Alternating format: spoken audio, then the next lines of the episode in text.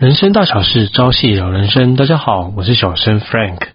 那今天想来跟大家聊聊关于七夕情人节。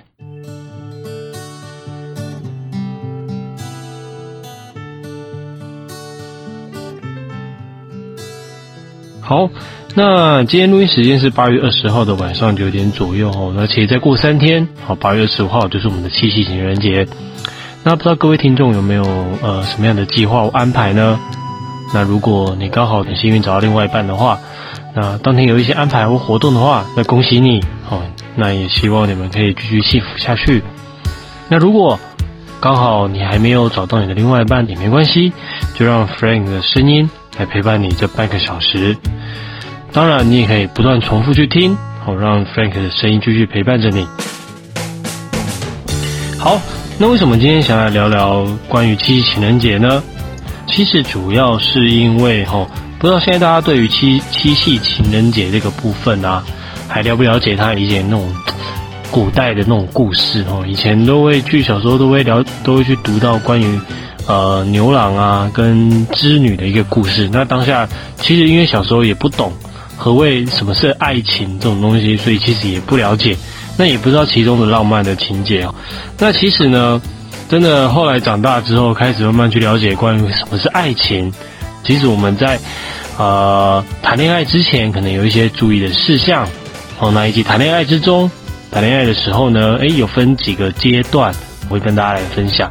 那以及就是说，哎，有什么谈恋爱之前哦，有一些注意的一些小技巧。例如说，你要挑选你的另外一半，我们该注意什么东西？哦，那包括以及说，哎，你真的很幸运找到另外一半。那我们要该怎么样继续培养，那我们的感情能继续升温呢？那这边在后面也会跟大家分享，所以千万不要错过这一集哦。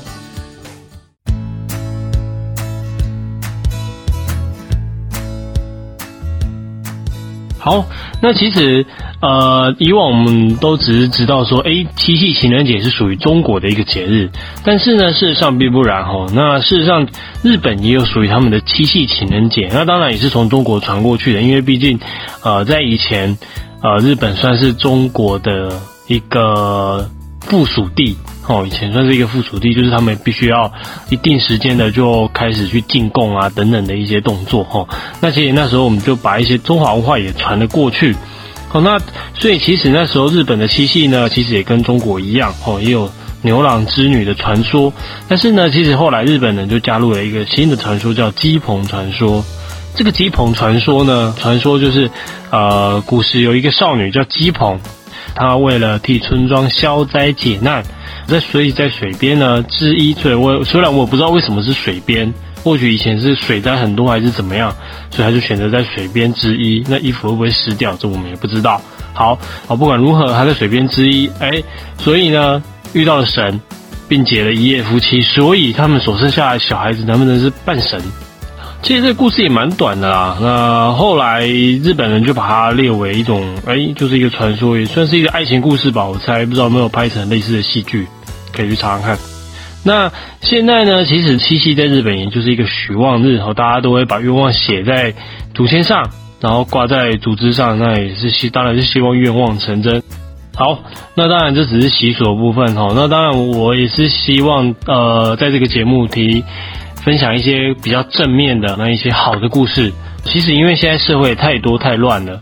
其实我们在前几年，不知道大家可以发现，我们时常都会在社会新闻上面看到，哎，某某人因为情杀的关系，所以怎么样犯下什么样的罪行，或者是说，哎，由爱生恨啊，提分手分手不成啊，就杀了对方啊，或者是说，哎，呃，不管怎么样，反正就是产生非常非常多的社会问题。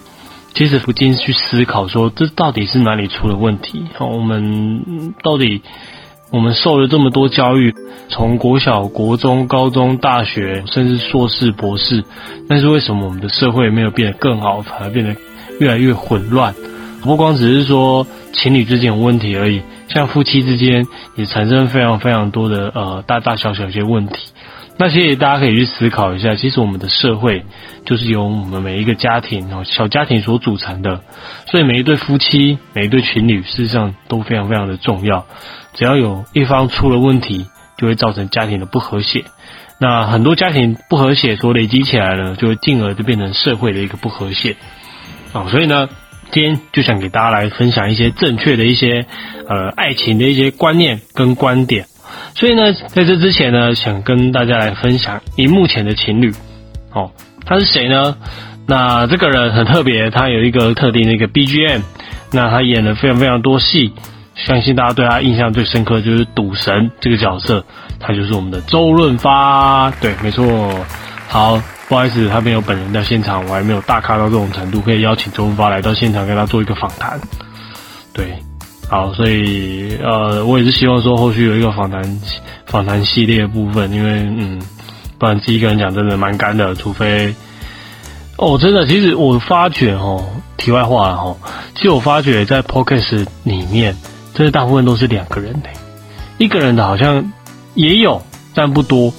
可是我发觉他们的他们的主题啊，跟内容都非常非常有深度，例如像古癌啊，或者是像敏迪啊，我觉得他们这几个都很强哦，他们都是做了很多非常非常多的功课，然后可以把。一个主题诠释的非常的完整，然后深度内容也非常的扎实哦，这些我觉得蛮佩服他们。那其实我也就是不断的朝这方面去迈进，那也是希望说大家可以给我一些批评跟指教，好不好？没关系，尽量来哦。那我能我能接受的。好，回到周润发身上，首先周润发呢，他的第二任妻子叫做陈慧莲哦，那是一九八六年结婚。啊，他们已经结婚已经超过三十三年了。那目前就是哎，呃，目前就是公认的就是模范夫妻啦哈。因为他们周润发就是非常对他的妻子也非常的照顾，他就是一个爱妻达人。这样，其实周润发先生其实他蛮为什么名字叫他先生啊？好，周润发其实也非常低调哈。那他生活非常平淡哦。那他妻子也在跟他有时候接受记者采访的时候也提到，因为记者也很好奇问他说他怎么样去维持他的婚姻之道的。那周润发他也分享，就是说，哎，其实维持婚姻之道很简单，就几个字：生活平淡，甘于平凡，将心比心，啊，相互尊重嘛。哦，那虽然嘴巴讲很简单，但是事实上我们真的就是要去做到。那这个真的不容易。好，那当然这是周润发的一种方式，其实这种方式因人而异哦，每个人都有每个人的一个方法。那其实，在网络上哦，大家可以随便去网络上。搜寻一下哦，关于夫妻相处之道，相信一定教导我们非常非常多方法跟道理所在。可是重点就是在于我们做不做得到，我们愿不愿意去做。其实呢，呃，在这边可以跟大家分享哦，就是说，如果夫妻或情侣之间哦遇到问题的时候呢，诶，你们可以首先就是检讨自己，先不用管对方到底对或不对。首先，我们就是先检讨自己，到底我们哪里做的不够好，做的不对。哦，那跟对方认错。其实我自己也在啊，IG 上面看过一句话哦，他就是说，当一个人很重视这段感情的时候，首先他会先道歉。那这句话我觉得讲的非常好哦，因为我们就是很重视这段感情嘛，所以我们才为了维护这段感情，所以我们会先首先我们自己会先退一步，好，希望呃双方彼此都还可以持续的下去这样子。OK，呃，所以呢，其实，在情侣交往的时候有分为几个阶段。好，首先交往之前呢，事实上也先跟大家分享一下，交往之前可能男女之间可能要注意到一些重点。哦，爱情这种东西本来就是随缘随份的，他无法强求。哦，明明就两个个性不合的人硬要凑在一起，其实也不一定是好的。哦，那我自己本身在。国中、高中那个时期就还蛮喜欢看一些情爱小说哦，就是那种网络上那种轻小说哦，恋爱小说。那其实我最崇拜的两位，呃，那个算什么作者哦，一个就是藤井树啊，另外一个叫痞子蔡。也不知道大家有没有听过？或许这说的这个不知道会透露自己的年纪，应该是不会啦哦，因为这两个其实在我那时候还蛮有名的，我认为啦。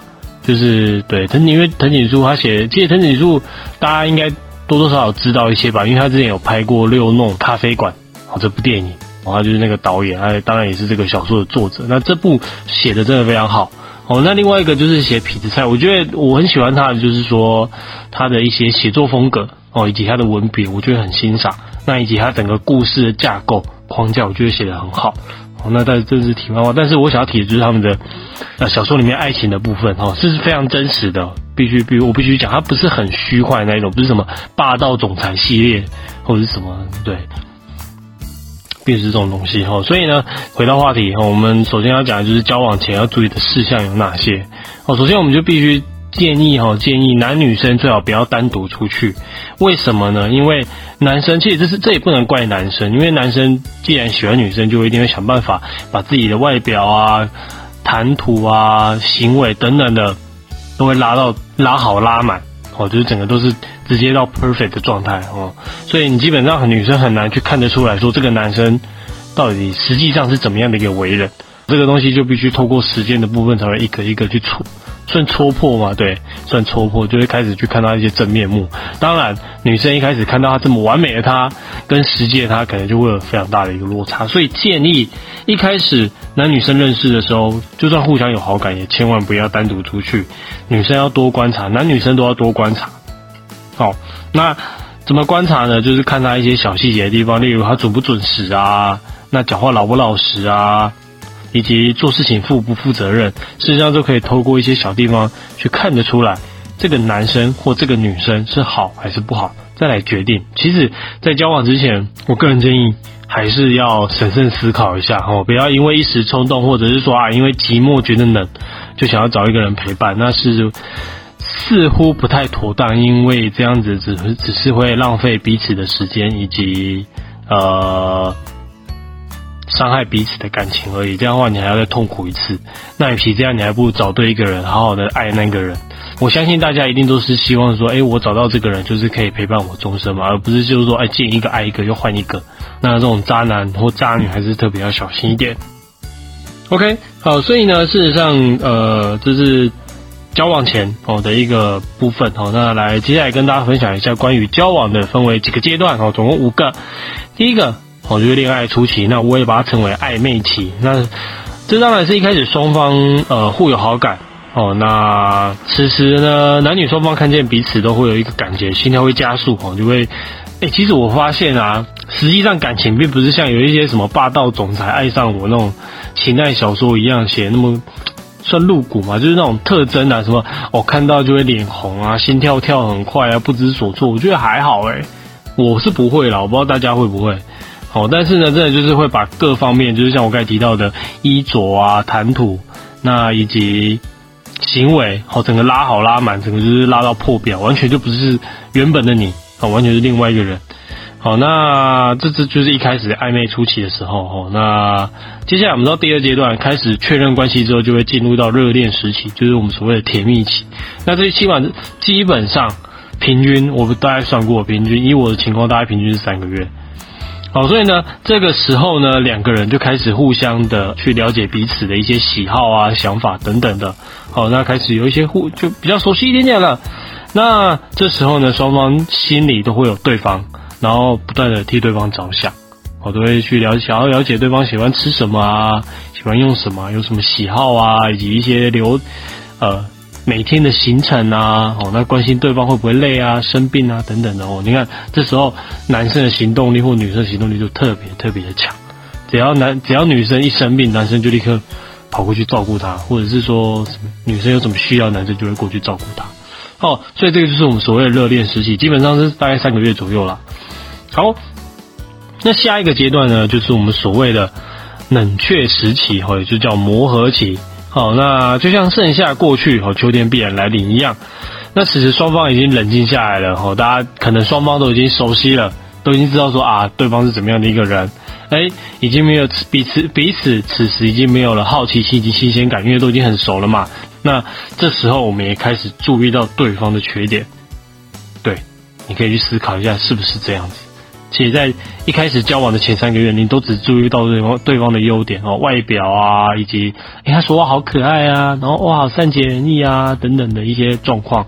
但是呢，在第三阶段的时候，磨合起的时候，你就会发现哦，这个人怎么那么多管闲事，然后这个人怎么那么大男人主义哦，这个人怎么怎么怎么样哦，开始就会有很多闷闷哦，会有很多心里的 OS 出来。那此时情侣的双方哦聊天等哦就会急剧下降。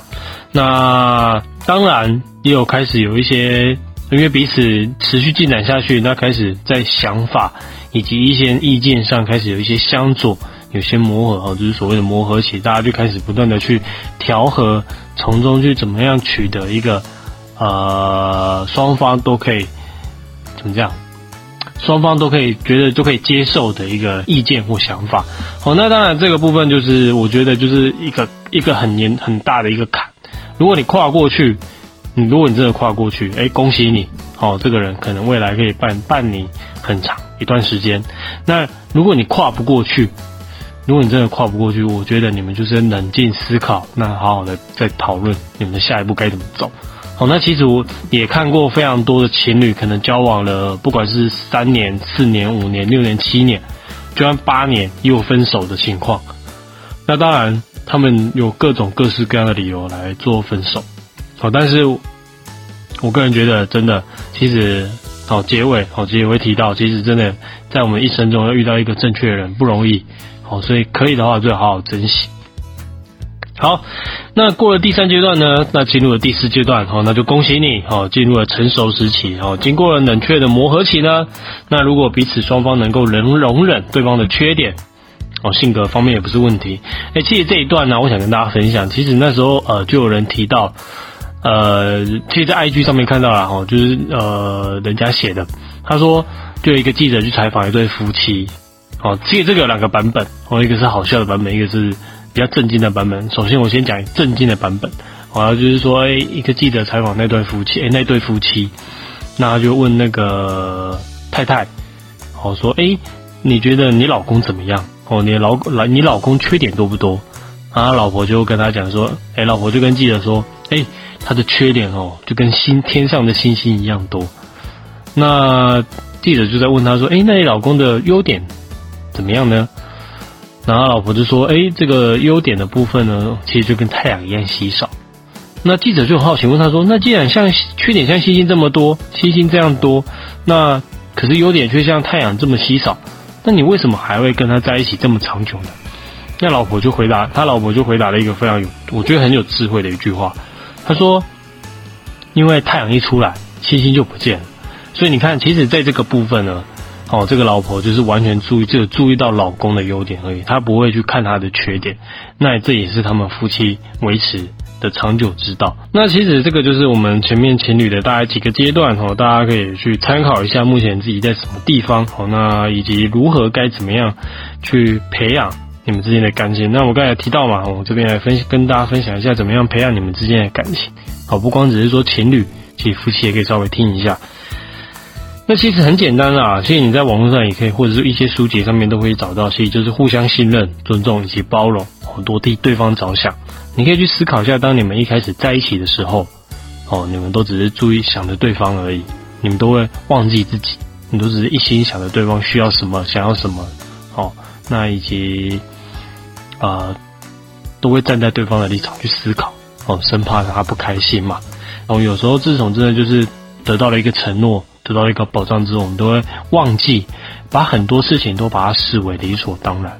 所以大家可以去思考一下，我们是不是常常把另外一半的付出当做是理所当然的呢？好，那其实，在爱情里面呢，呃，何为爱，何为情？哦，大家不知道有没有去思考过？其实我很早以前就在思考关于什么叫爱，爱的爱到爱的真谛到底是什么？那其实这个东西也会，这个东西其实有非非常非常多不同的解释。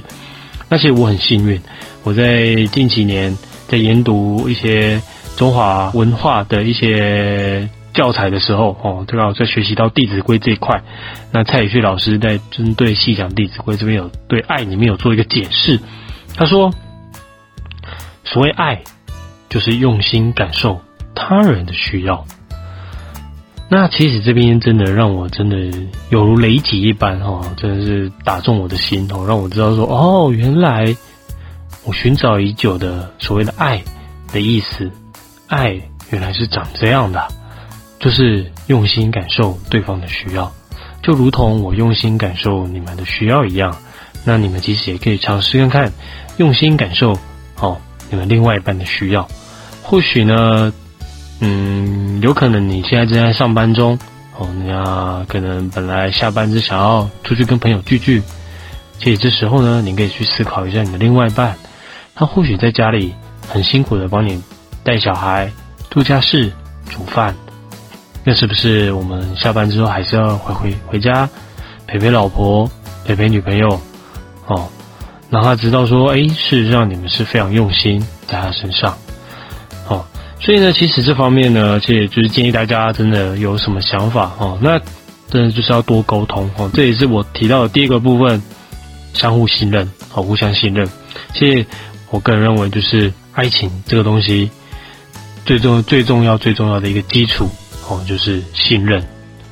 其实你可以发现很多，呃，不管是情侣啊，或者是夫妻，为什么他会走不下去的时候，就是互相猜忌。我们都不了解对方到底在想什么，但是我们又不愿意去问，也不愿意去讲。其实有时候我们只要坦诚以告，把我们心中的想法。哦，把我们心中的一些所思考的东西讲出来，其实让对方知道，或许哦，对方可能一开始会闹了一点小脾气，但事实上这是增进彼此信任度的一种方式。所以呢，千万不要找任何的理由哦，就是说啊，我是为了你好啊，哦，我是为了不想让你担心啊，等等这种诸多狗屁借口哦，必须老实讲，这真的是借口。你这样反而会造成对方的烦恼而已。那以及包容，包容，互相彼此包容，互相彼此尊重，那真的就是培养感情的一个小秘诀。OK，所以呢，其实呢，其实你可以发现哦，我们可以看到非常多模范夫妻，但是重点是这些东西，事实上，呃，社会，呃，应该说我们的记者，我们的一些媒体，他并不会去报道这些东西，也不会去分享这个东西，他们都只会。讲一些呃，可能现在什么情杀案啊，或者是什么谋杀案，反正这个这个社会新闻看太多了，导致现在大家可能对于恋爱都会有一些恐惧感，都认为说啊，糟糕，我不会交交到一个危险情人，我不会找到一个不好的人，或者是一个渣男，哦，那让我骗财骗色，让我财色两失等等的一些状况出现。那当然，男生也会当，也不希望说啊，会被一个女生骗，然后变成工具人，被戴绿帽。哦，等等，现在这个状况实在太多了。但是事实上，请各位不要担心。首先，哦，我们就是张大我们的眼睛，好好看着对方，哦，观察对方，而且好好的审视，说这个到底是不是你想要找的另外一半？千万不要被外表所迷惑，或者是被他一时的举动所迷惑了。真的就是好好思考，再来做决定。好，人生会有非常非常多决定，那。也期许各位，就是做了这个决定之后，千万不要后悔。好，那在节目最后，那有一句话想跟大家分享一下哈，那来跟大家勉励。我们的人一生之中会遇到约两千九百二十万人，但是两人相爱的几率却只有零点零零零四九 percent 而已哦，几率非常非常的小，所以。请好好珍惜身边爱你的每一个人。我是小车 Frank，感谢你今天的收听，我们下次见，拜拜。